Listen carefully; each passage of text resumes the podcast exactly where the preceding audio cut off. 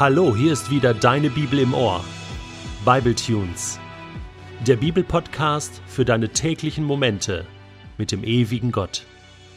Der heutige Bibletune steht in Johannes 14, die Verse 1 bis 7 und wird gelesen aus der neuen Genfer Übersetzung.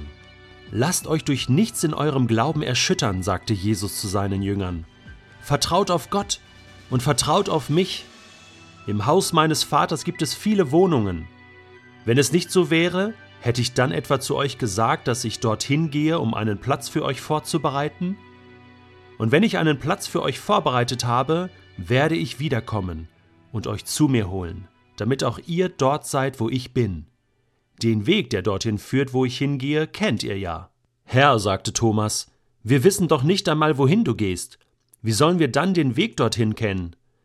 Ich bin der Weg, antwortete Jesus. Ich bin die Wahrheit und ich bin das Leben. Zum Vater kommt man nur durch mich. Wenn ihr erkannt habt, wer ich bin, werdet ihr auch meinen Vater erkennen. Ja, ihr kennt ihn bereits, ihr habt ihn bereits gesehen. Jesus ist so genial. Manchmal lohnt es sich, einen angefangenen Bibeltext einfach mal weiterzulesen. Kapitel 13 im Johannesevangelium hatte damit geschlossen, dass Jesus zu Petrus sagt: Ich sage dir, noch bevor der Hahn kräht, wirst du mich dreimal verleugnen. Wie frustrierend ist das? Dieser Ausblick, du wirst versagen. Aber es geht weiter. Das Gespräch ist hier noch nicht beendet. Jesus schließt noch etwas an. Und zwar sagt er, lasst euch durch nichts in eurem Glauben erschüttern. Das sagt er jetzt zu allen und auch zu Petrus. Und er sagt, vertraut auf Gott, vertraut auf mich. Und hier schließt sich der Kreis. Und damit will ich sagen, Jesus ist so genial. Er lässt Petrus nicht hängen. Er weiß, dass er versagen wird, aber er sagt ihm, dein Glaube soll nicht erschüttert werden. Nein, lerne weiter zu vertrauen, auch in deinem Versagen.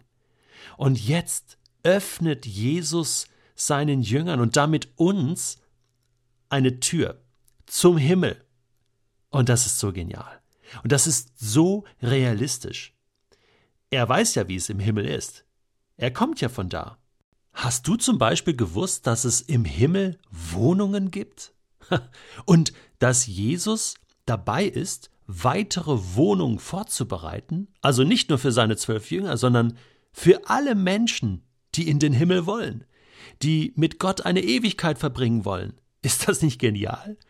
Ich meine, ich werde eine eigene Wohnung haben im Himmel. Du auch, wenn du willst. Musst nur Jesus Bescheid sagen und eine Wohnung beantragen. Das ist so eine gute Nachricht für die Menschen, die hier auf der Erde vielleicht keine Wohnung haben, keine Heimat haben.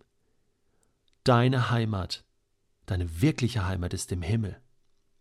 Und Jesus sagt, der Himmel ist so schön, er ist nicht so top, ich werde kommen und euch holen. Ich werde euch dahin bringen. Du musst dich nicht hochstrampeln in den Himmel. Er kommt und, und holt dich. Er holt uns. Und dann werden wir bei Gott sein. Und es gibt eh nichts Schöneres, als bei Gott zu sein. Vertraut auf Gott, vertraut auf mich. Ein Platz im Himmel. Wer möchte das nicht? Und Jesus sagt seinen Jüngern, ja, den Weg dahin, den kennt ihr ja. Thomas, der nur das glauben kann, was er sieht, muss da nochmal nachhaken. Ja, wie, also, was denn für ein Weg? Da kann ich nichts sehen. Wie komme ich denn dahin? Und dann sagt Jesus diesen legendären, sehr berühmten und einzigartigen Satz. Ich bin der Weg, die Wahrheit und das Leben. Niemand kommt zu Gott, außer durch mich.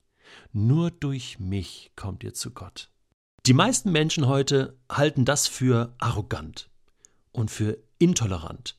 Wie kann ein Mensch, selbst wenn er Gottes Sohn ist, so etwas behaupten, dass es nur einen Weg gibt? Nein, es gibt viele Wege zu Gott und irgend wie treffen sich alle Wege dann oben auf dem Berg und kommen zusammen.